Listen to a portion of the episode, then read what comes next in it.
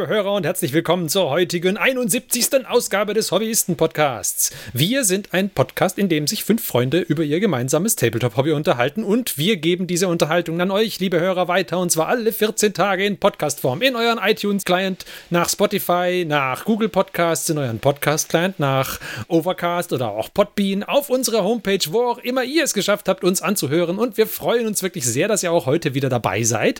Wir sind der Mike, der Christian, der Johannes und ich, der Ferdi.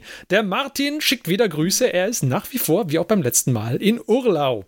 Also zum Zeitpunkt der Aufnahme, nicht zum Zeitpunkt der Ausstrahlung, weil das wäre ein echt langer Urlaub. Nein, nein, dann, dann. Hätte er sich zwar auch verdient, aber. Hätte er sich auch verdient, aber wird er wahrscheinlich wieder daheim sein. Nachdem wir ja letzte Woche euch vielleicht ein wenig mit einem Downer hinterlassen haben, haben wir ja gesagt, diese Woche machen wir wieder etwas Schönes und es ist Zeit, um mal wieder eine Warhammer 40k Fraktion zu beleuchten und wir schauen uns heute die bam bam bam Grey Knights die Grey Knights an. Jawohl. Und Johannes hat keine Kosten, Mühen und Zeit gescheut, um sich zu informieren und uns die Grey Knights vorzustellen, weil ich muss sagen, ich weiß gar nicht mal so viel über sie. Ich weiß, sie wohnen auf einem Mond. nicht, nicht hinterm Mond, sondern auf dem Mond. Top. Gell? Das ist das Wichtigste. Also da brauche ich gar nichts mehr zu erzählen. Also eigentlich Folge schon zu Ende. Hätten das Thema auch abgehandelt. Okay, also das waren die Grey Knights. Graue Ritter auf einem Mond. Also das reicht doch als Information. Wer macht heute den Hobbyfortschritt? ja, dann äh, würde ich sagen, Johannes, erzähl uns eine Geschichte. Fangen wir mal an mit den Grey Knights. Und zwar würde ich sagen, ein Space Marine Chapter wie kein anderes. Uh. Oh, sind die ein Space Marine Chapter? Ist das legitim? Das ist interessant, weil äh, sie zählen tatsächlich als 666. Chapter des Second Founding offiziell. Was ich auch nicht wusste, bevor ich den, den neuen Kodex zum ersten Mal gelesen habe. Das ist auch hab. nicht schlecht. Und diese Zahl wird noch öfters auftauchen in der Geschichte Die Frage der ist ja auch, was dann, äh, was Rubute und sein Kodex äh, Astartes dazu sagen. Er ist nicht begeistert. Sie zählen offiziell dazu, inoffiziell haben sie aber eigentlich nichts damit zu tun. Dann fangen wir erstmal an, äh, wieso sie vielleicht kein Chapter wie jedes andere sind. Mhm. Weil wir wissen ja alle, die anderen Chapter haben alle so ein Primarchen mal gehabt. Oder die zumindest die Basis-Chapter, aus denen die Chapter hervorgegangen sind. Und ein paar von denen sind dann so ein bisschen verrückt geworden. Und dann gab es sowas wie die Horus Heresy. Ja, Kleinigkeiten. Also es sind auch in ein paar Jahren passiert, die Kleinigkeiten, völlig kleine Zeiträume. Ja, da gibt es dann sowas wie die Horus Heresy und da sah es ja um die Space Marines gar nicht so gut aus, weil 50% ja dem Chaos verfallen sind. Auf die eine oder andere. Ja, komm, ein bisschen Schwund ist immer. Ja, also ein bisschen Schwund ist immer, aber 50% vielleicht schon. schon etwas mehr. Und natürlich wissen wir alle, der, äh, der Imperator, ein sehr vorausschauender Mensch, der plant natürlich nicht in so kleinen Zeiträumen wie die Horus Heresy, sondern der weiß halt schon, was irgendwann mal kommen wird. Und deswegen hatte der Imperator schon geahnt, okay, irgendwann werden diese Chaosgötter mal richtig zum Problem werden. Und zwar noch mehr als in der Horus Heresy vielleicht. Deswegen hat er seinen, ja, seinen besten Pro, Malkador the Sigilite, der ja so die, äh, seine rechte Hand bei allem war und ja auch so auf dem Thron saß, während er gegen Horus gekämpft hat. Den hat er gegen Ende der Horus Heresy, aber noch vor diesen ganzen Endkämpfen, äh, damit beauftragt, Leute zu finden, die ein neues Chapter gründen könnten, das dem Chaos gefeit ist, weil die Space Marines und die Primarchen waren es ja wohl nicht. 50% Schwund ist da vielleicht zu viel, um zu sagen, die waren nicht korrumpierbar durchs Chaos. Dann hat sich der Malkador eben aufgemacht und hat erstmal geguckt, okay, wie finden wir jetzt irgendwie Space Marines tatsächlich und auch Menschen, die nicht korrumpierbar sind. Und äh, so ein bisschen ist dann die Grey Knight-Geschichte nämlich auch verzahnt mit der Geschichte von der Inquisition, die wir heute jetzt vielleicht nicht näher beleuchten, aber die entstammen beide aus der gleichen Founding-Phase, sage ich jetzt einfach mal, äh, weil sie beide daraus äh, gründen, dass der Melkador eben nicht korrumpierbare Menschen, das waren dann die die die Inquisition dann weitergeführt haben und nicht korrumpierbare Space Marines, die dann die Gründer der Grey Knights sozusagen waren. Wie hat er das gemacht? Der erste nicht korrumpierbare Space Marine, den er für dieses Ding, ähm, ich bin mir jetzt gerade nicht sicher, ob der Imperator ihn geschickt hatte, den zu finden oder ob er den durch seine ganzen Recherchen gefunden hat, war der Nathaniel Garrow. Der sagt vielleicht dem einen oder anderen was, weil der schon, glaube ich, einer der bekannteren benannten Charaktere ist, sozusagen. Mhm. Ähm, und der war, glaube ich, ein Mitglied der Death Guard, wenn ich nicht falsch liege, aber eben ein Mitglied der Death Guard, der nicht zum Chaos übergelaufen ist, sondern der einer der wenigen Marines da und der auch noch bis zum Ende quasi gegen die zum Chaos Konvertierten gekämpft hat, sozusagen. Und der war der erste, der auf Englisch heißt, glaube ich, Knights Errant, die der Malkator um sich versammelt hat. Hm. Und den hat er dann damit beauftragt, er soll acht weitere äh, Space Marines finden, die quasi genauso loyal dem Emperor und der Idee vom Emperor gegenüber sind wie er. Dann hat er sich eben auf den Weg gemacht, um die zu finden. Und was da eben auch besonders ist, es war keine Vorgabe, dass die aus Loyalisten-Chaptern zum Beispiel sein müssen, sondern es war egal, woher die kommen, aus welchem Chapter. Das Einzige, was relevant war, ist, sie müssen die totale Loyalität gegenüber dem Emperor haben und halt nicht korrumpierbar durch das Chaos sein, also sehr mental stark. Und dann begibt er sich da eben auf die Suche, findet mehrere. Ich glaube, das führt jetzt zu weit, das, das in alle Details zu erzählen. Aber viele von denen, die er findet, sind tatsächlich eben so aus den letzten loyalen ähm, Space Marines, die von den Traitor Chapters teilweise übrig geblieben sind. Also ich glaube, es kommt noch einer aus der von den World Eaters ist glaube ich noch dabei einer von den Luna Wolves, also von den. Vom Horus Chapter. Vom Horus, genau, der sogar in diesem inneren Zirkel vom Horus war, nämlich der Gavriel Loken, den kennt man, glaube ich, auch vom Namen her, wenn man diese Horus Heresy Bücher so ein bisschen verfolgt hat. Ja. Der war so in diesem inneren Rat vom Horus. Und vor allem der wird sehr viel Evaluation, ob er wirklich äh, loyal ist, unterworfen weil er natürlich in gewissem Fokus steht. Aber am Ende kommen dann eben acht Space Marines dabei raus, auch einer von den Thousand Suns. Und äh, als Melchior die und ein paar Lords of Terror gefunden hat, die eben als nicht korrumpierbar sich rausgestellt haben, werden die alle von Melchor vor den Emperor geführt und der offenbart ihn, weil, also zur Zeitpunkt, wo der Garo die suchen soll, äh, weiß er noch nicht unbedingt, wofür er die sucht. Also er weiß nur, er soll nicht korrumpierbare Space Marines suchen. Ja, ist ja auch prinzipiell ganz gut, die zu haben, so. Genau. Und dann kommen sie zurück und dann eröffnet ihnen der Emperor eben, okay, dass sie die Gründer eines neuen Chapters sein werden, das eben dafür da ist, in Zukunft sicherzustellen, dass Dämonen und alles Dämonische, was aus dem Warp kommt, dass sich das nicht in der materiellen Welt und im Imperium des Menschen verbreiten kann. Also sind quasi offiziell die Dämonenjäger sozusagen. Und jetzt wird jemand noch sagen, das wird, glaube ich, jetzt die letzte Side Note sein, vielleicht in Richtung Inquisition. Jetzt wird man vielleicht wissen, dass es da auch den Ordo Maleus gibt bei der Inquisition. Einer von diesen drei Jägerkategorien, die die Inquisition, glaube ich, hat, sind. Weil das eine sind ja irgendwie die Witch Hunter, dann gibt äh, Ordo, wie auch immer. Dann gibt es noch die Xenos-Jäger und dann gibt es eben noch die Dämonenjäger, auch in der Inquisition. Mhm. Und während sich eben auf der einen Seite die Inquisition anfängt zu gründen, führt Malkador dann diese ersten acht Space Marines auf den Mond, den Ferdi erwähnt hat, nämlich auf Titan, also den einen Mond des Saturn. Mars. Nein, Titan ist auf jeden Fall am Mond des Saturn, da bin ich mir ziemlich sicher. Ah, nee, ist Phobos und Demos sind die vom Dingens da. Okay. Ein, ein Marsmond wird noch, in, wird noch ins Spiel kommen. Okay. Ich wusste, dass es irgendwas mit Mars zu tun hatte. Genau, also das Hauptquartier des neuen Orders ist auf Titan und sie kommen da aber nicht an und finden da erstmal nichts vor, sondern offenbar haben Malkador und der Emperor das von langer Hand geplant, weil es gibt da eine riesige Klosterfestung, wäre es wahrscheinlich auf Deutsch, die schon vorbereitet ist und in der auch schon quasi unendlich Supplies in Form von Waffen und sonstigen Sachen sind und Servitors, mit denen die acht jetzt anfangen sollen, dieses neue Chapter zu gründen, mit dem Fokus eben die ganzen dämonischen Einflüsse zu verhindern. Und was vielleicht auch noch besonders ist, ist, dass im Vergleich zu dem Dekret, das es ja vorher vom Imperator gab, dass eben Psyker nicht mehr so gern gesehen sind bei Space Marines, mhm. ist eben ein klarer Fokus von denen, dadurch, dass sie nicht korrumpierbar durch das Chaos sind, ist auch die einzige Chance, um dem Chaos Einhalt zu gebieten, sozusagen auch diese Fähigkeiten, die man durch den Warp und durch Psyker bekommen kann, eben einzusetzen. Das heißt, die Grey Knights sind quasi dann auch ein Chapter, wo quasi jeder der Knights auch Psyker-Fähigkeiten zu einem gewissen Grad besitzt. Natürlich je nachdem ein bisschen schwächer oder ein bisschen stärker. Und deswegen wird auch zum ersten Grandmaster der Grey Knights, nämlich nicht der Nathaniel Garrow auserwählt, sondern eben der, dessen Namen ich vergessen habe.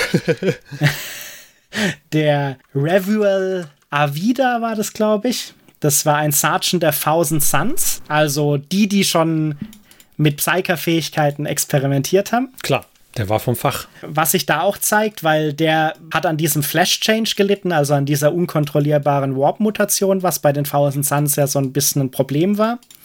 Und der Melkador wollte ihm auch helfen, ihn zu heilen. Und dann kam aber quasi bei dem Versuch, äh, ihn mit irgendwelchen Charts vom Magnus zu kombinieren und so einen äh, Mini-Primarchen zu erschaffen, was nicht funktioniert hat, kam dann aber ein völlig geheilter neuer Space Marine raus mit Psyker-Fähigkeit. Und der heißt ab dem Zeitpunkt dann Janus und ist der erste ah. Grandmaster der Grey Knights. Ah, okay, okay, okay. Das ist ja faszinierend. Genau, und dann landet man halt auf diesem Titanmond und die Horus Heresy ist noch so quasi an ihr, fast an ihrem Peak weil der Imper Imperator und Melkador leben ja beide noch. Mhm. Und jetzt ist es natürlich so, mit acht Leuten hat, egal wie viel Supplies man hat, hat man noch kein Space Marine Chapter, das jetzt einfach mal gegen Dämonen in den Kampf ziehen kann. Und deswegen als eine von seinen letzten Handlungen macht Melkador dann noch folgendes. Er hüllt den Titan in eine Realitätsblase und versetzt ihn quasi aus dem normalen Raum in den Warp.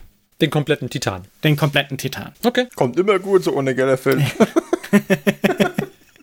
da verbleiben sie, glaube ich, auch so fast die nächsten, bin mir nicht sicher, sehr lange Zeit. Also auf jeden Fall 1000 Jahre, sage ich jetzt einfach mal. Also sie verbleiben für eine lange Zeit dort und bauen eben da ihr Chapter auf. Also überlegen sich, wie soll das Training aussehen. Und es wurden auch noch ihnen hunderttausende Re potenzielle Rekruten von Melkedor zur Verfügung gestellt, die eben anhand von ihren mentalen und Psyker-Fähigkeiten oder so ausgewählt wurden, die zumindest Kandidaten wären, ein Grey Knight zu werden. Und damit sind sie quasi in diese Blase gekommen und haben sich das quasi in der Isolation dann weiterentwickelt. Also wurden trainiert in ihren Psyker-Fähigkeiten, in ihren Kampffähigkeiten, haben ihre eigene Waffenkategorie ähm, geschaffen, weil bei den Grey Knights ist es auch so, die Waffen sind nicht normale Bolter oder normale Power Swords, sondern sind fast immer mit irgendwelchen arkanen Runen oder so versehen, um eben diese Psyker-Fähigkeiten über die Waffen zu channeln oder die Fähigkeiten, die sie halt aus dem Warp ziehen. Das ganze Chapter basiert auch nicht auf einer schon vorhandenen Gensaat, sondern auch auf einer Gensaat, die speziell vom Emperor dafür nochmal wahrscheinlich mit Melkador irgendwie entwickelt wurde. Und die heißt nämlich, glaube ich, dann auch offiziell im, in der Geschichte The Emperor's Gift. Okay. Und dann entwickeln die eben da in ihrer isolierten Festung ihre ganzen Sachen und sortieren die Kandidaten aus. Und wenn man jetzt denkt, okay, der Rekrutierungsprozess von so Space Marines ist vielleicht schon schwierig, äh, dann sollte man das sich vielleicht noch mal überlegen, ob man die Crane Knights joinen will. Weil da wird es noch ein bisschen schwieriger. Und zwar, Titan ist ja zwar irgendwann mal geterraformt worden, aber ist immer noch so eine eisig apokalyptische Wüste im Endeffekt. Und wie werden die Rekruten da zur Rekrutierung gebracht? Indem man sie einfach mal irgendwo auf dem Titan aussetzt, ohne irgendwas. Und sie müssen es erstmal zur Antrittslinie schaffen, um überhaupt den weiteren Prozess durchlaufen zu können. Also es gibt auch die Möglichkeit, wenn sie sehr talentierte Psyker sind oder so, dass sie direkt zur Festung gebracht werden. Aber das ist halt vielleicht so ein Prozent der Rekruten. Äh, und der Rest muss erstmal mindestens einmal zu dieser Festung schaffen, um überhaupt weiter durchlaufen zu können. Und wenn sie das dann geschafft haben, dann werden sie einfach noch ein zweites Mal ausgesetzt und müssen das gleiche nochmal machen. Ah, okay. Doppelt hält besser. Und wenn sie das geschafft haben, werden sie noch ein drittes Mal ausgesetzt mit mehr Rationen, aber dafür einem Halsband, das ihre Psyker-Fähigkeiten unterdrückt. Und dann müssen sie das nochmal machen, kommen woanders an, in so einem, äh, quasi in so einem Wald der Visionen wo sie dann so Visionen haben und wo quasi nochmal getestet wird, okay, halten sie das quasi mental durch und lassen sich nicht durch Chaos, Warp und sonstige Sachen korrumpieren oder werden verrückt. Weil in dem ganzen Rekrutierungsprozess gibt es quasi nur die Möglichkeit, entweder du kommst durch oder du bist irgendwo zwischendrin tot. Hm, hm. Also eine andere hm. Möglichkeit aus dem Rekrutierungsprozess auszuscheiden, gibt es eigentlich nicht. Das heißt, es gibt durchaus Motivation, den Rekrutierungsprozess zu schaffen. Wenn du überleben willst, ja. Aber vielleicht gibt es auch die Motivation, nie pro zu probieren, ein Grey Knight zu werden, wenn du die Wahl auch hättest. Das. Auch das. ich glaube nicht, dass man da die Wahl kriegt, oder? Als Psycho. Kommen wir mal dazu, wie die Rekrutierung auch abläuft, weil Titan äh, als Mond von Saturn ist jetzt ja, außer dieser Festung ist da nichts drauf, sagen wir es mal so. Ich wollte sagen, ist nicht so, nicht so gut bevölkert, ja. Deswegen funktioniert die Rekrutierung bei den Grey Knights auch ein bisschen anders und zwar über sogenannte äh, Sammler heißen die wahrscheinlich dann auf Deutsch, ich glaube auf Englisch Gatherer. Und das sind mehr oder weniger gestandene Grey Knights, die vielleicht aber zu schwere Verletzungen haben, um noch äh, im Kampf mitzuwirken oder die mh, hm, zu alt sind, um im Kampf noch mitzuwirken, aber ihr quasi ihre Nicht-Korrumpierbarkeit steht immer noch außer Frage. Das heißt, sie verkörpern immer noch die Ideale der Grey Knights und sind halt nur verhindert, wenn es um den Kampfaspekt geht. Aber man vertraut ihnen quasi das noch an, dass sie andere, die genauso nicht korrumpierbar sind oder die genauso Grey Knight-Material sind, immer noch zu erkennen. Und die Rekrutierung da ist aber nicht auf einem bestimmten Planeten oder so, so wie bei den Space Marines ist es ja meistens im Heimatsystem oder auf dem Heimatplanet werden zum Beispiel die Ultramarines rekrutiert, sondern die Grey Knights rekrutieren ihre Kandidaten überall. Ist es jetzt auf Black Ships, die ja da die Psyker einsammeln in der ganzen Galaxie oder ist es jetzt auf den Heimatwelten von anderen Space Marine Legionen, auch ohne deren Wissen? oder jeder Planet, der auch nichts mit dem Imperium zu tun hat, jede Barbarenwelt oder so, ist trotzdem ein Ort, auf dem diese Gatherer potenziell nach möglichen Rekruten suchen. Und was dann, wenn man eben rekrutiert wird und diese Rekrutierungsprozedur durchlaufen hat, auch noch anders ist, ist, bei allen Space Marine Legionen ist es ja normalerweise so, dass die Rekruten dann in so einem Scout-Rang anfangen, äh, im Kampf mitzuwirken und so weiter. Bei den Grey Knights ist das anders. Bei den Grey Knights ist es so, dass man erst komplett vollständig ausgebildet wird in allen Aspekten, sowohl Psyker als auch Kampf, als auch Strategie und so weiter, bevor man das erste Mal in eine Kampfhandlung involviert wird. Das klingt ja prinzipiell mal nicht schlecht. Wenn sie dann der Meinung sind, dass du das Zeug zum Grey Knight hast, dann äh, wirst du erstmal anständig ausgebildet. Das ist doch schön. Genau. Und es ist halt über sehr viel Psyker-Konditionierung und so weiter. Also du, du wirst quasi vollständig ausgebildet und vollständig gefestigt in allem, was es ist, in dem Channel von deiner Psykerfähigkeit, im Kämpfen mit den Waffen, im Benutzen der Ausrüstung und so weiter und im, ja, Umgehen mit Warp-Dämonen, sage ich jetzt mal so, bevor du dann rauskommst. Und was vielleicht da noch interessant ist, ist, wie die Grey Knights an sich aufgebaut sind als 666. Chapter. Und zwar ist es so, dass die prinzipiell eben diesen Grand Master haben, wo der erste eben dieser Janus war. Nein, nee, Supreme Grand Master, genau ist der sogar. Nicht nur Grand Master, das wäre ja zu einfach. Ja. Und dann sind die Grey Knights in zehn Teilorganisationen aufgesplittet, nämlich in acht Brotherhoods, die quasi diese ersten acht Gründer sozusagen repräsentieren. Die haben halt alle so eine ja, bestimmten Fokus. Zum Beispiel die einen kümmern sich auch noch um die Armory, also um die Waffen, die anderen kümmern sich auch noch um die Library, also um die Aufzeichnungen. Weil das Interessante ist natürlich auch über die Grey Knights und alles, was die wissen. Das ist eigentlich alles verbotenes Wissen im Imperium. Und da darf auch niemand was drüber wissen, weil sobald man über das Chaos Bescheid weiß, wird man potenziell schon halb korrumpiert. Ist ja auch so ein bisschen die Inquisitionsidee. Deswegen gibt es da nichts in den normalen Aufzeichnungen, aber die Grey Knights studieren halt wirklich Aufzeichnungen über alles, was auch mit Warp und so weiter zu tun hat. Deswegen ist es auch so eine verbotene Bibliothek, könnte man sagen, die sie so pflegen. Okay. Und jeder von diesen acht Brotherhoods hat einen Chapter Master und einen Brother Captain. Und die Idee ist da so, der Chapter Master ist halt der tatsächliche Leiter von diesem Brotherhood und Anführer. Und der Brother Captain ist sozusagen der äh, operative Leiter, der wirklich auch auf jeden Fall immer im Kampfgeschehen dabei ist, während der so der Grandmaster potenziell nur, wenn sehr schwerwiegende Einsätze sind, auch im Kampf aktiv wird der erfolgreiche Zähler wird gemerkt haben, dass das nur acht von den zehn sind. Weil es gibt noch die Chamber of Purity, die Hüter des Kernes von Titan. Und zwar hält sich die Legende, aber niemand weiß so was genaues drüber, dass in diesem Zentrum der Keller von dieser Festung auch ein Unfassbares, Böses eingekerkert ist. Es hält sich so das Gerücht, dass das tatsächlich eingekerkert wurde vom Imperator und man weiß nicht, wollte er es nicht zerstören oder konnte er es nicht zerstören aus irgendwelchen Gründen. Und diese Chamber of Purity ist quasi so eine spezielle Suborganisation, die sich nur damit kümmert, diesen Kern zu bewachen. Und das ist aber nicht nur diese zentrale Kammer, wo nur der Supreme Grandmaster drüber weiß, was da drin ist. Ich glaube, das ist der Einzige, der das wissen darf. die wissen nur, sie müssen es auf jeden Fall beschützen. Und die beschützen auch noch alle möglichen anderen Chaos- und Warp-Artefakte, die potenziell für zu gefährlich äh, gehalten mhm. werden, um sie einzusetzen, aber die auch nicht zerstört werden können, weil typischerweise läuft es so ab, wenn die Grey Knights Dämonen zerstören, dann setzen sie natürlich ihre Psyker-Fähigkeiten ein.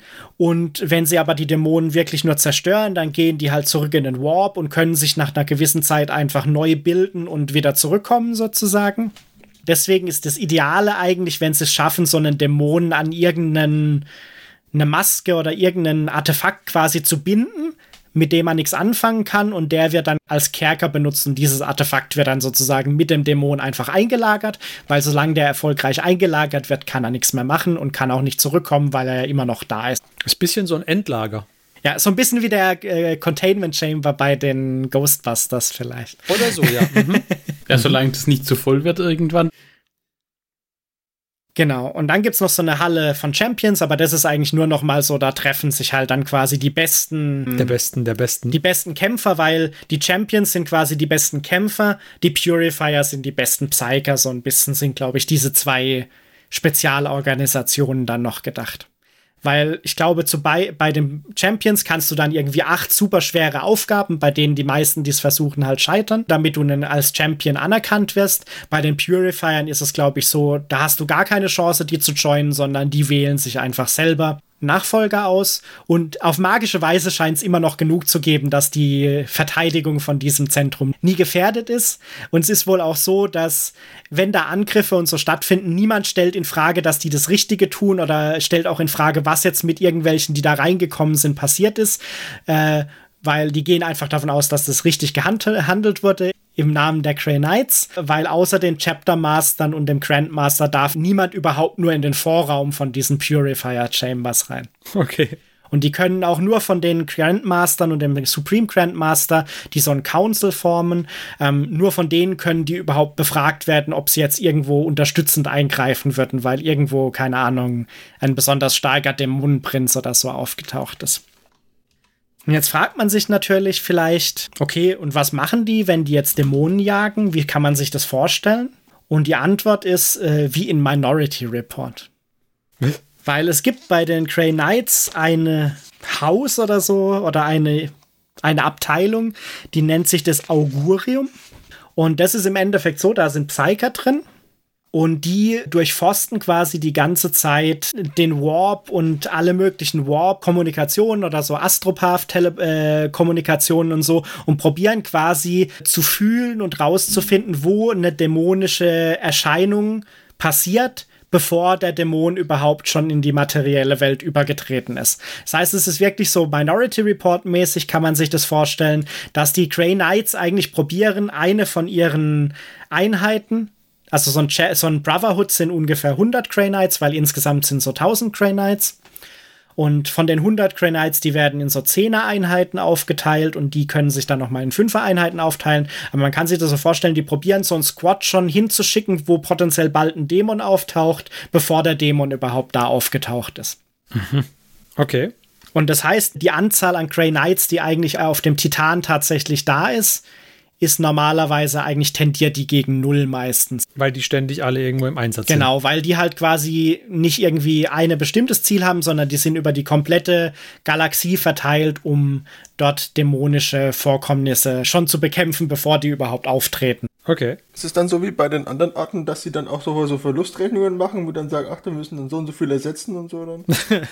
Ja, genau. Also die, die Chapter Master und vor allem der Supreme Master muss natürlich, die müssen natürlich dann die Entscheidung treffen, welchen Kampf sie jetzt aufnehmen, weil diese Astropathen und so, die erkennen natürlich potenziell viele dämonische Vorkommnisse irgendwo und dann müssen die halt immer noch abwägen, okay, auch wenn dieser Planet 8 Milliarden Einwohner hat, ist es was, was wir realistisch jetzt verteidigen können. Oder zum Beispiel kommen wir da nicht mehr hin, bevor die, der Ausbruch stattfindet und deswegen machen wir einen Exterminatus. Weil im Zweifelsfall ist es wichtiger, die Dämonen zu zerstören, als die Welt zu retten. Und deswegen wägen die natürlich schon ab, wo schicken sie die Leute hin, weil 1000 Trey Knights sind jetzt wahrscheinlich im Vergleich zu den ganzen dämonischen Vorkommnissen in der Galaxie vielleicht auch nicht so viele dann.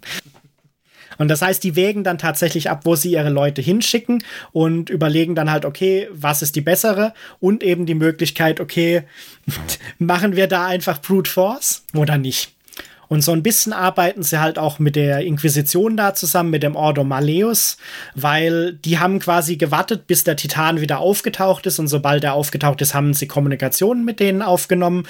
Und es ist halt so, dass der Ordo Maleus die einfachen dämonischen Vorkommnisse sozusagen übernimmt und die Grey Knights dann schon eher die, die sagen wir mal. Die Chefsache. Genau, die High-Level-Vorkommnisse, was so Dämonen angeht oder wenn der Ordo Maleus eben das nicht mehr handeln kann dass die mit der Inquisition zu tun haben, ist auch nicht so ganz konfliktfrei, auch mit Space Marines teilweise.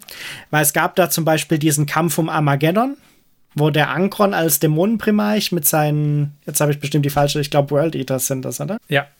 Mit den World Eaters aufgetaucht ist.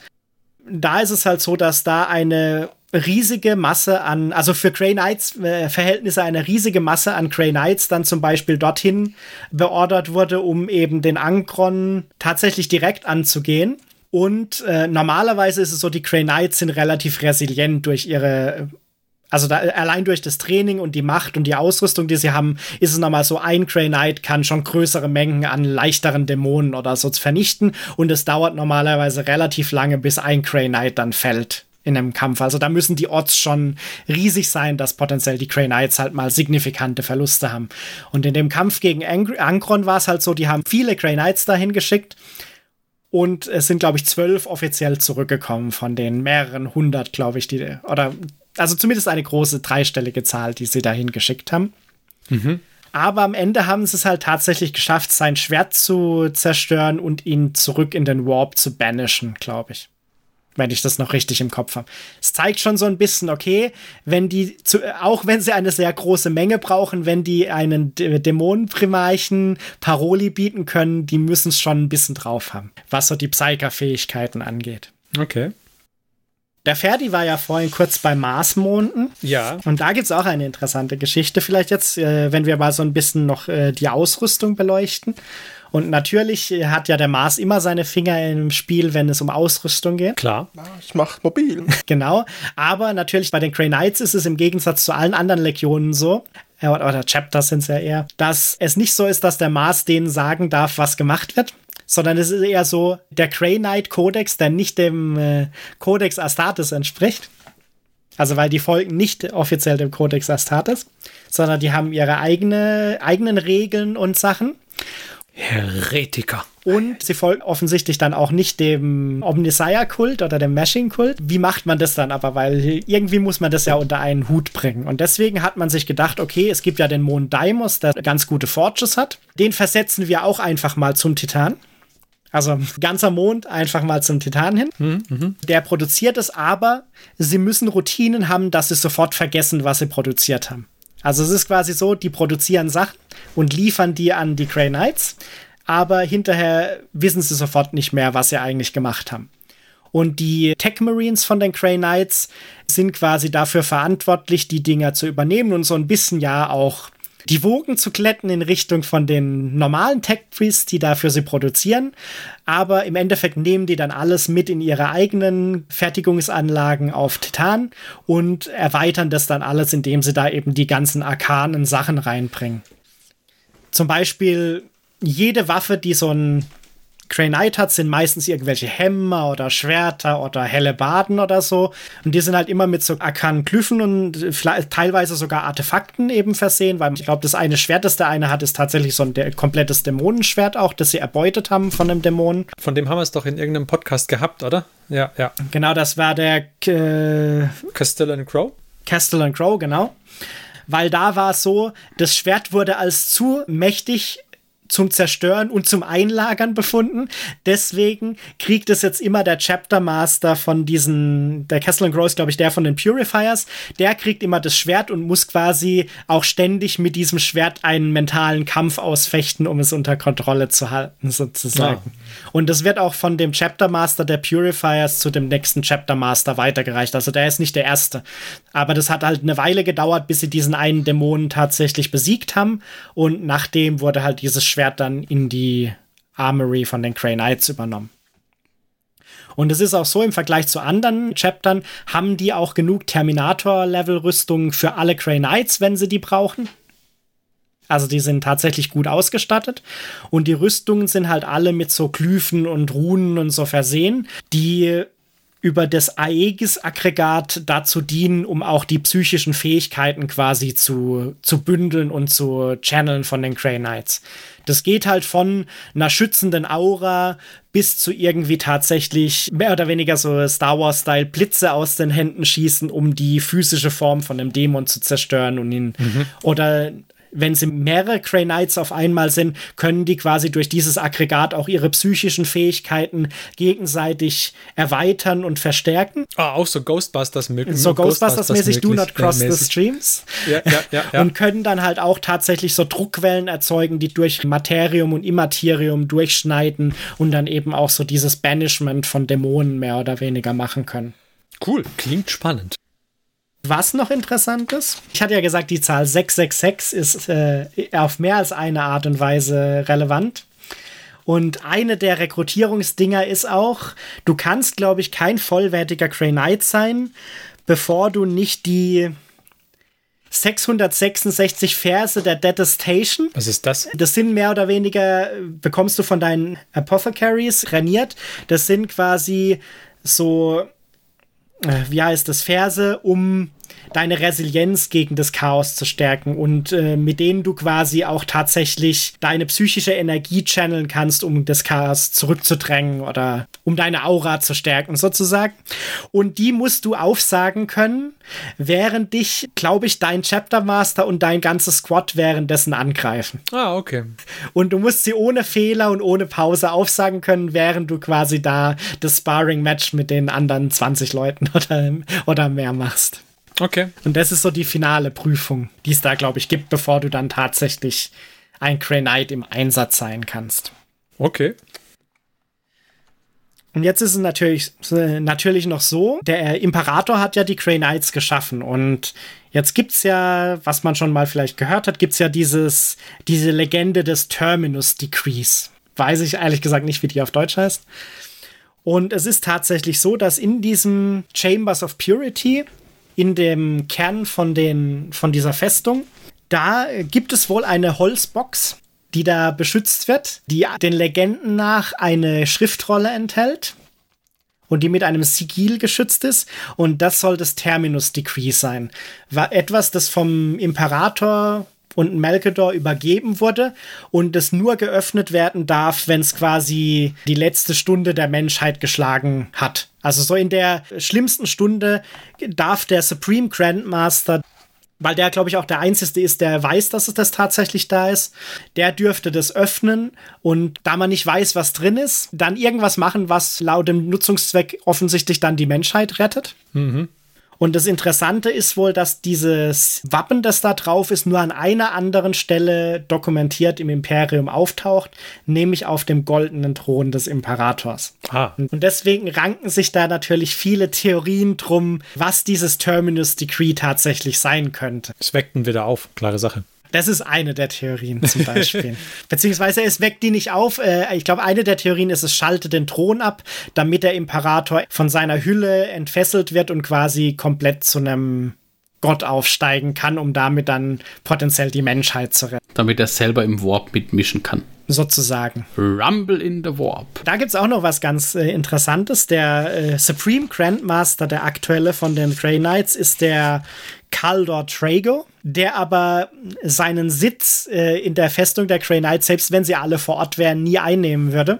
Weil der liefert sich schon immer so einen Kampf mit einem Dämon und den hat er ein paar Mal besiegt, aber einmal hat er es geschafft, ihn zu besiegen, aber wurde auch selber mit in den Warp gerissen. Und dann dachte man natürlich erstmal, der ist weg und der Dämon hat halt gedacht, haha, jetzt habe ich ihn im Warp, jetzt wird er da auch dem Chaos überlaufen. Aber der ist halt wohl ein so starker Wille gegen das Chaos, dass er im Warp auch einfach weiter Dämonen bekämpft sind ja auch genug da. Und in tatsächlich vielen Kämpfen, aber nicht kontrollierbar, auch wieder zurück in die materielle Welt kommt und dann die Grey Knights schon öfters mal in einem Kampf unterstützt hat und die Kämpfe in ihre Richtung gedreht hat durch sein Eingreifen. Und deswegen stellt quasi bei den Grey Knights auch niemand in Frage, dass der noch am Leben ist, auch wenn er eigentlich immer im Warp ist und nur manchmal plötzlich in irgendwelchen Kämpfen an der Seite von den Grey Knights dann auftaucht. Hat er nicht gegen Skalbrand gekämpft? Das könnte sein. Da bin ich mir jetzt nicht hundertprozentig sicher, aber das könnte gewesen sein, ja. Dann vielleicht noch eine Sache. Also Dreadnoughts gibt es auch bei den Grey Knights. Klar. Aber es gibt bei den Grey Knights auch noch die, ich glaube, Dread Knights.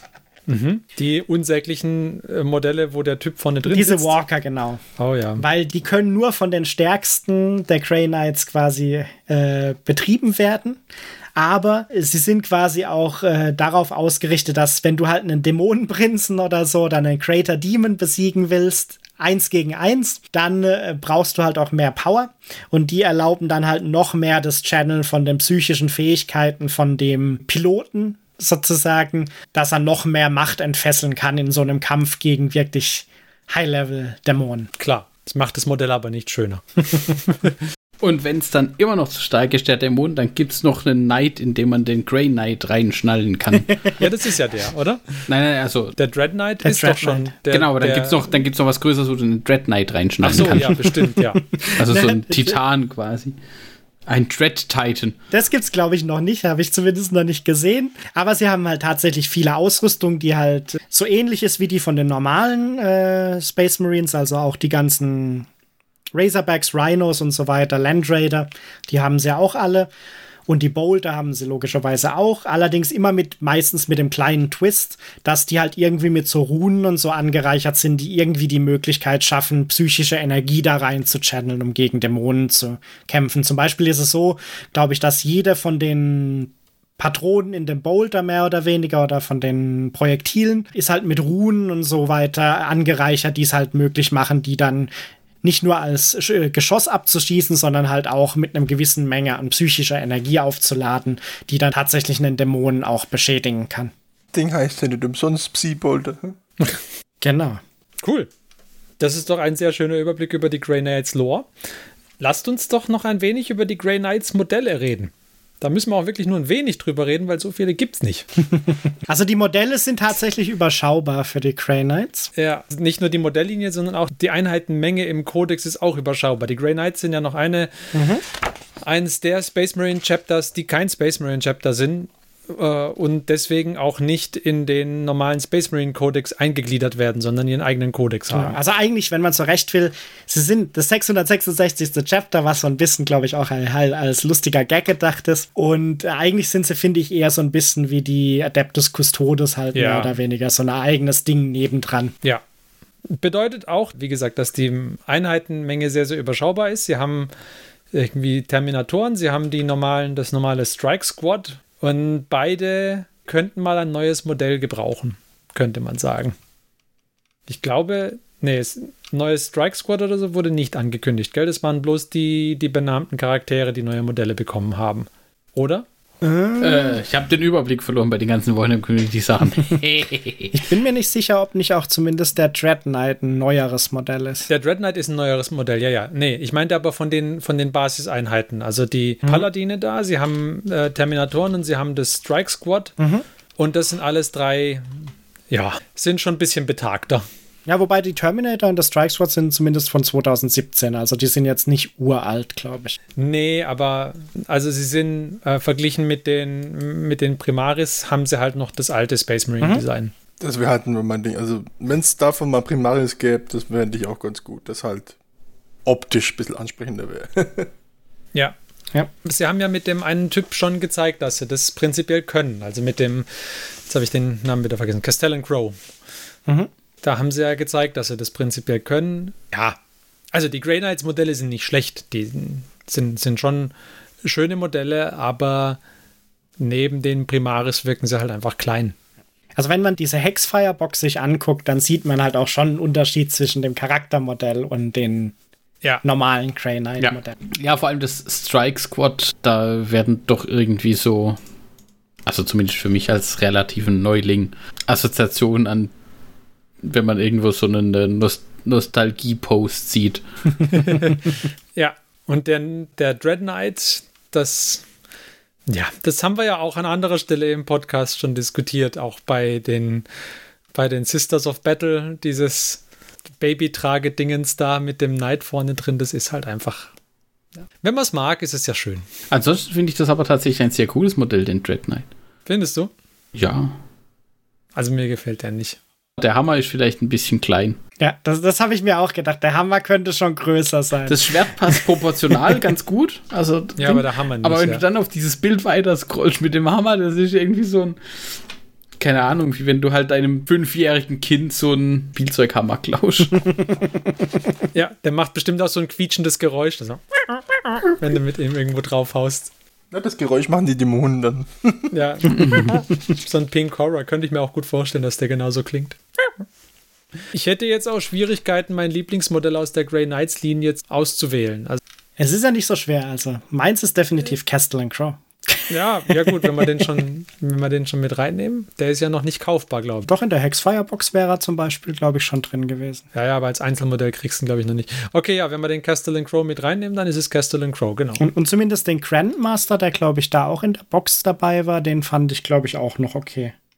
Also vor allem im Vergleich mit manchen von diesen Grandmaster oder sonstigen Modellen, die wir für andere Space Marine Chapters da im letzten Jahr besprochen haben. War das der, der Kaldor? Das war der Grandmaster Voldus, müsste das glaube ich gewesen Ah, der sein. Voldus, okay. Ja, ist natürlich alles jetzt schwierig rauszufinden, weil die Hexfire gibt es ja auch nicht mehr zu kaufen. Ja, aber der Grandmaster Voldus, der war schon okay. Also sie sind okay, aber. Nee, bist, bist du sicher, dass der Grandmaster Voldus da mit drin war? Äh, ich bin mir nicht sicher, aber Ich glaube, das war doch nur der äh, Castellan. also ich glaube, es waren zwei, ich glaube, es waren zwei Charaktermodelle, aber vielleicht war das eine einfach auch nur ein Tech Marine. In der Hexfire-Box. Moment. Bin nicht überzeugt. Jetzt, wo ich mir die genauer anschaue, würde ich auch behaupten, da ist der Dread Knight dabei und der. Ah, doch, da ist das Charaktermodell. Ja, ja, ja. Okay, du hast recht. Hast du denn, wenn man mal gesehen hat, wie die Grey Knights sich halt spielen, dann, das war halt, fand ich, ein bisschen ernüchternd einfach. Aber das, ja, ist halt eine sehr kleine Armee und sehr Psyker-heavy. Wer das mag, dann kann das natürlich schon interessant sein. Wie, wie war der Kodex? Fandest du den gut? War der Der Codex finde ich an sich äh, echt cool gemacht. Also ich, ich habe bestimmt auch noch irgendwelche interessanten Facts vergessen, die interessant sind zur Hintergrundgeschichte. Da fällt mir nämlich gerade einer ein, den ich vergessen habe, weil ich hatte vorher gesagt, sie kommen ja nicht so gern mit anderen Space Marine Chapters zusammen. Und gerade bei dem, wo der Angron da zurückgetrieben wurde, wurde, glaube ich, auch einer der Grandmaster dann von Logan Crimner von den Space Wolves gekillt hinterher.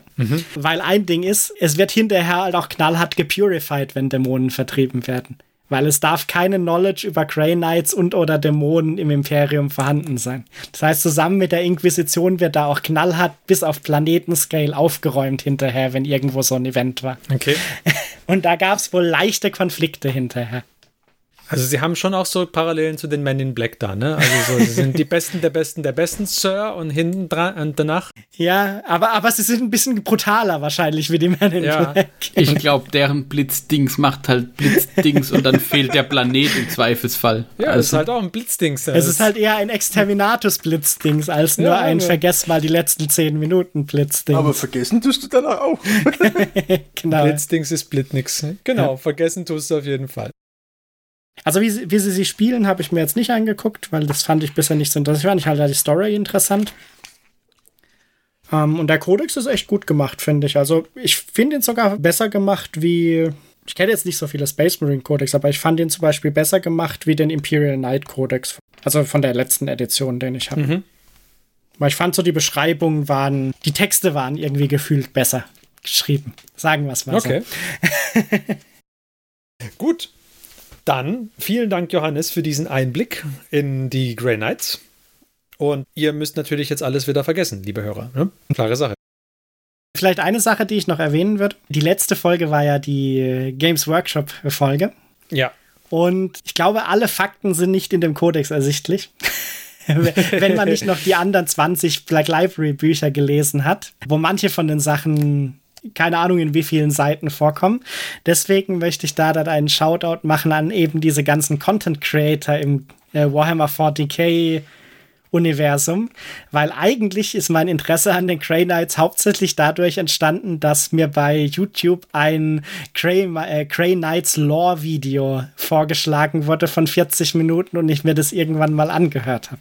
Und ich fand es einfach cool, wie der das aufbereitet hatte und die Story und äh, dadurch hat sich mein Interesse an Grey Knights überhaupt geweckt. Okay. Und die werde ich aber auch alle in den Show Notes verlinken. Also wer sich noch weiter informieren möchte, kann das dann auch gerne tun.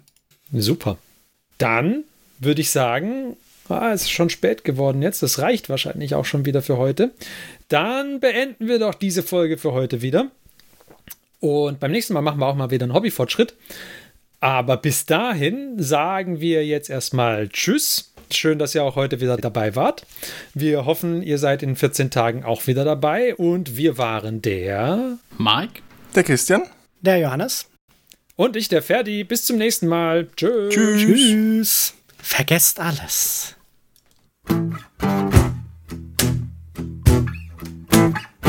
Diese Folge des Hobbyisten Podcasts ist geschützt unter einer Creative Commons Attribution Share Alike 4.0 International Lizenz. Wenn ihr die Hobbyisten kontaktieren möchtet, besucht uns auf Twitter unter twitter.com slash diehobbyisten, besucht uns auf Facebook unter facebook.com slash diehobbyisten oder schreibt uns eine E-Mail an info at diehobbyisten.net. All diese Informationen findet ihr auch auf unserer Homepage unter www.diehobbyisten.net.